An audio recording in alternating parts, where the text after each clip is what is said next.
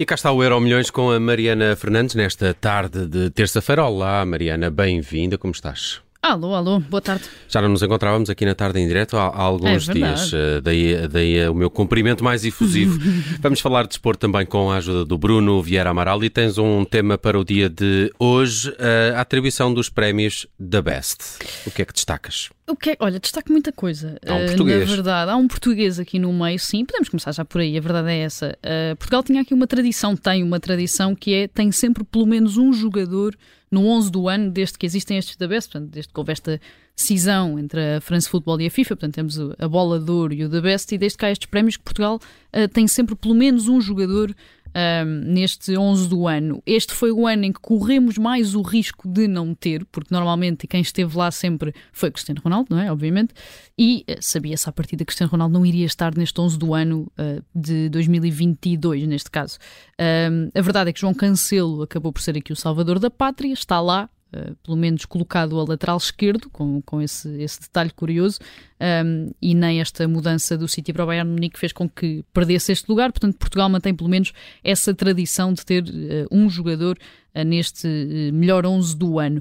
Esta foi uma gala que acaba por ser empurrada aqui para o final de fevereiro, costuma acontecer assim mais em janeiro, mais no início do ano, portanto, diz, diz respeito ao ano civil transato e que acaba aqui por ser empurrada para o final de fevereiro, um bocadinho para dar jeito e para enquadrar aqui este campeonato do mundo que aconteceu no final do ano.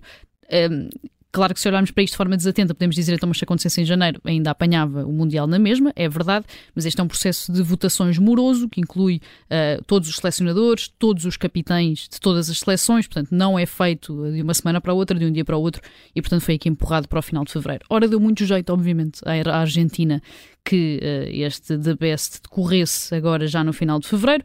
Messi uh, voltou a ganhar este The Best, é o segundo The Best, portanto, desde que houve esta decisão, é a segunda vez que uh, Lionel Messi ganha um, este prémio de melhor jogador do ano. Emiliano Martínez, talvez naquela que foi a maior surpresa, acaba por ganhar o melhor guarda-redes do ano, portanto, o guarda-redes argentino que joga na Premier League foi eleito o melhor guarda-redes e também Lionel Scaloni foi eleito o treinador do ano, numa escolha, obviamente, que também não é nada consensual e que está completamente uh, associada à conquista do Campeonato do Mundo, e até os adeptos argentinos foram considerados os melhores adeptos. Portanto, foi quase uma gala de uh, consagração desta seleção argentina que conquistou o Mundial, também uma gala de consagração do próprio Qatar e do próprio Mundial do Qatar, e um bocadinho na ideia de que, apesar de tudo o que disseram, apesar de tudo o que se falou, uh, a verdade é que a coisa foi até ao fim e correu tudo bem, digamos assim, tudo bem sempre aqui com muitas, muitas aspas. Tivemos este 11 do ano, onde está Cancelo, onde não está Cristiano Ronaldo e onde também pela primeira vez, e naquela que é uma curiosidade uh, que eu acho bastante importante, Cristiano Ronaldo não votou enquanto capitão da Seleção Nacional. Foi Pep. Foi Pep a assumir essa responsabilidade. A ideia uh, que fica é que terá sido uh, não só o próprio Ronaldo, mas também a própria Federação a deixar que Cristiano Ronaldo ficasse de fora desta votação uh, um bocadinho na ótica de que, e como dizíamos há pouco, tudo isto correu depois do Mundial do Qatar, portanto, a possibilidade de Cristiano Ronaldo estar preocupado com tudo aquilo que se tinha passado no Mundial, com a saída do United, com a procura de um novo clube, era muito alta, era muito grande, portanto a probabilidade de ele próprio ter pedido para não estar incluído nestas votações ou até da própria Federação ter decidido não colocar Cristiano Ronaldo uh, com esta responsabilidade é grande. Foi Pep a assumir este papel, escolheu Mbappé como melhor jogador do mundo e depois Modric e Benzema. E deixa-me deixar aqui uma última nota também, e porque nas últimas, nos últimos dias, por motivos óbvios, temos falado muito de futebol feminino. Este da Best, obviamente, também é entregue um, ao futebol feminino, às jogadoras tudo correu de forma mais ou menos normal nos prémios, eh, nos primeiros prémios, digamos assim. A melhor guarda-redes foi a guarda-redes inglesa que conquistou o europeu no verão passado. A melhor treinadora foi a selecionadora da Inglaterra que conquistou o europeu no, no ano passado. E de repente a melhor jogadora surge aqui uh, como Alexia Puteias, do Barcelona, espanhola, que não jogou durante metade do ano passado, portanto, que se lesionou no verão, lesionou-se gravemente, falhou até o europeu, portanto, não foi com Espanha para o europeu um, porque Já tinha uh, ganho estava ano lesionado. passado também. Exatamente, ganha pelo segundo ano consecutivo e ninguém percebe bem porquê. Ou seja, claro que foi muito importante para as conquistas do Barcelona, tanto na Liga dos Campeões como uh, internamente na Liga Espanhola. Claro que é nesta altura uma das grandes, se não a grande figura do futebol feminino mundial. Agora, dar-lhe um prémio de melhor jogadora do ano quando ela não jogou praticamente a partir de junho ou julho, uh, mostra que alguma coisa aqui está a correr mal.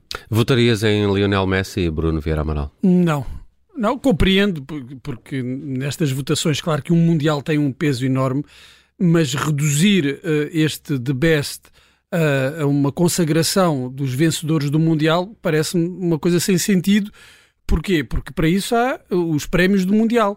Para o melhor guarda-redes do Mundial, que ganhou também o guarda-redes argentino, Martínez, que não está no 11 ideal da, da FIFPro, ou seja, não foi votado como o melhor guarda-redes. Que acontece também no futebol feminino, deixa-me só uh, sublinhar, acontece exatamente o mesmo no futebol feminino, ou seja, Mary Earps ganha o prémio de melhor guarda-redes do ano e depois no 11 do ano é Endler, a alemã que lá está. E Courtois e Emiliano Martinez não é o melhor guarda-redes do mundo, não foi o melhor guarda-redes do ano passado, foi o guarda-redes que mais se destacou no Mundial e foi campeão do mundo. Uh, não se percebe muito bem uh, a vitória também de, de, de, Scaloni, é campeão do mundo, uh, sim, mas nós percebemos também que a grande figura foi Lionel Messi, mais até do que o próprio treinador, e há aqui, claro, um lado de consagração de Messi, mas se nós olharmos em 2010, o melhor do mundo não foi um campeão do mundo. Em 2014, que a Alemanha ganhou, o melhor do mundo não foi um campeão do mundo. E em 2018, o melhor do mundo também não foi um campeão do mundo quando a França ganhou o campeonato do mundo. Agora uh, pesou, o Mundial teve um peso que não teve uh, nesses anos e não se percebe muito bem porquê, porque Messi teve um início desta época muito bom, mas uh, no resto uh, não, não tinha sido um ano uh, esplendoroso do, do jogador argentino, mas eu compreendo que no caso do prémio de Messi era quase impossível não lhe atribuir depois de, de ele ter sido campeão do mundo, mas tenho pena que isto tenha sido apenas uma consagração. Mas a quem é que votavas? Uma, Mbappé, Mbappé, Mbappé okay. que tem uma coisa contra e que pesa muito quer não ter conquistado um grande título, Sim. quer com o, quer ou, com seja, o clube, europeu, ganhou, ganhou o campeonato francês, mas quer dizer, também isso não, não serve para, para desempatar nestas claro. coisas. Mas não ganha a Liga dos Campeões, não ganhou ainda com o, com o Paris Saint-Germain, não é campeão do mundo, já tinha sido, é o melhor marcador do Mundial, mas não é o, o, melhor do mundo, mas eu votaria nele, acho que neste momento é o melhor jogador do mundo. Olhando para as várias conquistas, uh, talvez Benzema, sim, uh, uh, tivesse superado a Lionel Messi, mas aqui pesa muito uh, a questão do Mundial e também, claro, pesa muito o nome de Lionel Messi. Claro. Muito bem, vamos ao futuro para falar de Fórmula 1 que está aí a chegar uh, com nova temporada, a, a, anunciar já uma nova temporada do Drive to Survive da, da Netflix, já não é? Saiu, que, já saiu. que é uma espécie de, de antecâmara de cada, de, cada, de cada temporada agora.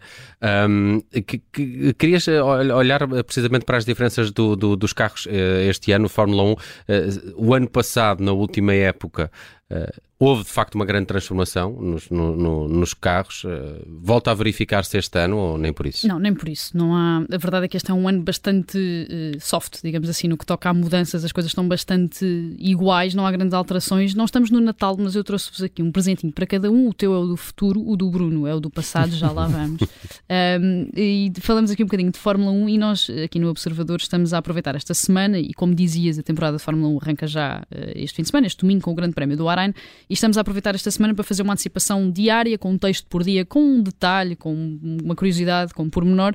E o pormenor de hoje é precisamente este do peso dos carros de Fórmula 1. Ora, feitas as contas, uh, os carros de Fórmula 1 nunca foram tão pesados, nunca foram tão grandes como são atualmente. O valor mínimo está nos 798 quilos, portanto, quase 800 quilos de carro. É um máximo histórico e são mais 3 quilos de valor mínimo do que o ano passado, temporada em que esse indicador já tinha aumentado 43 quilos devido ao aumento do diâmetro da roda para 45 centímetros e também a introdução de novos elementos de segurança. Este ano, todo o pelotão pretendia eh, subir este valor mínimo apenas 1 kg, portanto, apenas para os 796, eh, até porque os pilotos queixam-se bastante do peso dos carros, dizem que a performance não é igual. O Lando Norris até tem sido mais eh, vocal, digamos assim, em relação a isto. Diz sempre que o McLaren é muito pesado, que custa muito conduzir, que nem sequer é divertido conduzir aquele tipo de carros, porque realmente a performance não é igual, os carros arrastam-se, digamos assim. Ah, mas a verdade é que não foi possível, até porque estes novos Pirelli para este ano, os novos pneus, são mais pesados, são mais robustos e logo por aí uh, acrescentam mais peso e tornou-se impossível uh, cortar ainda mais peso. Isto é um ciclo vicioso, porque se os carros pesam mais, as condições de segurança também têm de ser maiores. Olha, os diâmetros das rodas também têm de ser alargados, portanto, o peso tem de ser distribuído e os carros ficam até mais entroncados, digamos assim. Uhum. Os carros não estão só mais pesados, estão mais compridos, estão mais largos, tudo pesa mais uh, do, que, do que pesava anteriormente realmente, e se fizermos uma retrospectiva de 2000 para 2022, o aumento foi de quase 200 quilos de peso nestes carros, num salto que aconteceu essencialmente quando os motores passaram a ser híbridos. Portanto, foi aí que aconteceu o grande salto, o grande aumento de peso dos carros de, de Fórmula 1. As equipas vão procurando alternativas, como poupar uh, gramas, autenticamente, e a grande ideia deste ano, que, em que a Mercedes é o exemplo paradigmático, é uh, retirar tinta, portanto, assumir o negro da fibra de carbono original. O Mercedes é o exemplo paradigmático porque deixou completamente o prateado e o carro é totalmente preto, mas podemos olhar também para a Alfa Tauri, que assumiu o preto como cor base, para a própria Alfa Romeo, que também deixou o branco e tem muito preto. Portanto, retiraram tinta, deixaram quase de pintar os carros e assumem o negro original da fibra de, de, carbono. A verdade é que a Fórmula 1, enquanto modalidade, empurra o problema para 2026, ano em que os motores vão sofrer as primeiras alterações arquitetónicas desde a entrada em vigor uh, da, da, lógica híbrida, e é provável que seja possível reduzir o peso dos carros ao reduzir também uh, o tamanho da, do próprio motor, da própria unidade motriz. Já começaste a ver o Drive to Survive? Ainda não, ainda não, ainda não. O meu filho ainda não me convenceu. Era isso que eu tinha a dizer, tu tens lá alguém na família é que... verdade, é verdade que já está, já acompanhou todas estas semanas a apresentação dos novos carros, portanto Uh, agora vou, vou, fazer um brilharete e vou falar do peso dos carros para ver se o impressiona. Muito bem, é para, este, é para, isso que esta rubrica também serve. Uh, rapidamente, o passado de hoje na memória, os 119 anos do, do Benfica. Do Benfica ou do Sport Lisboa? Do Sport Lisboa. Exato, que é Hoje assinalamos os 119 anos do Sport Lisboa e esta é a prenda para, para o Bruno, obviamente. O Benfica faz hoje 119 eh, anos de vida, foi fundado a 28 de fevereiro de 1904 na Rua Direita de Belém, está lá a plaquinha e tudo, por 24 uh, pessoas, incluindo Cosme Damião, essa figura que foi fundador, jogador, treinador e dirigente do clube e que hoje dá nome não só àquela rotunda junto ao Estádio da Luz, mas também aos principais prémios do Benfica, que são entregues precisamente hoje à noite uh, com uma gala na aula magna. Ficou desde logo estabelecido nesse dia que as cores do clube, o então Sport Lisboa, como dizias, seria o vermelho e o branco, que o símbolo teria a presença da águia e que o lema seria este já nosso conhecido, e pluribus unum, portanto, de muitos um Uh, em português e aqui traduzindo do latim. Apesar desta fundação ainda em 1904, a verdade é que o Sport Lisboa, isto porque o Benfica só apareceu em 1908, quando o grupo Sport Benfica comprou o Sport Lisboa, só iria disputar o primeiro jogo da sua história em eh, janeiro de 1905 contra o Campo do Urique, uma vitória por 1-0, e a rivalidade com o Sporting começou logo nos primeiros anos. O Sporting só surge dois anos depois, em 1906, eh, não só pela proximidade geográfica óbvia, mas pelo facto também de alguns clubes, de eh, alguns jogadores, aliás, terem trocado o Benfica pelo Sporting logo em mas 1907. Hoje não, é para, hoje não é para falar do Sporting. Vamos lá, vamos lá bater as coisas. aqui só sublinhar. Eu acho, eu acho que um, um, um não pode existir sem o outro hoje em dia, não é? é Eles alimentam-se é um ao outro. Eu estou curioso é para saber se o Bruno vai à gala, como é o primeiro, nas, nas minhas relações, é o mais ilustre benfiquista que eu conheço, não é? Poderia... Não, não, não vou. Eu, eu, eu, nem sequer sou sócio, uh, não sei de fazer parte de um clube que me aceitasse como sócio, uh, mas sou, sou um fervoroso benfiquista e queria, nestes 119 anos de, de história, uh, deixa-me só retirar aquela imagem que eu considero a, a, a mais ilustrativa do, do Benfica, a, da história do Benfica, que é a do capitão José Águas a erguer a taça em 1961. Para mim, uh, esse poderia ser o símbolo Sim. do Benfica, sair lá a águia e, e, e, tudo o resto, e ficava uh, José Águas a erguer essa taça. Uh, ergueu depois novamente no, no ano seguinte, e de então para cá Uh, Bella Goodman. Bella Goodman. Deixa-me só, deixa só aqui acrescentar muito rápido. Tenho, à semelhança do, do, que acontece aqui com o Bruno, tenho um pai que é um fervoroso benfiquista também, o que fez com que ao longo da minha infância ia crescer a imagem e o imaginário de futebol foi-se muito associado à história uh, do Benfica. E acho que não há exemplo mais bonito daquilo que o Benfica significa para o desporto nacional do que ter atualmente um, presi um presidente que foi jogador, que ganhou muita coisa pelo clube, que foi adepto, foi jogador e quis sempre ser presidente. E acho que se se comprovar e se chegarmos a um momento em que o Benfica consegue de facto conquistar este campeonato, acho que uh, Rui Costa acaba por ter aqui, se calhar, a sua maior vitória pessoal. Parece, parece bem encaminhado para isso. 119 anos de Benfica, recordados também pela Mariana Fernandes no Euro Milhões de hoje. Obrigado, Mariana. Até amanhã. Até amanhã.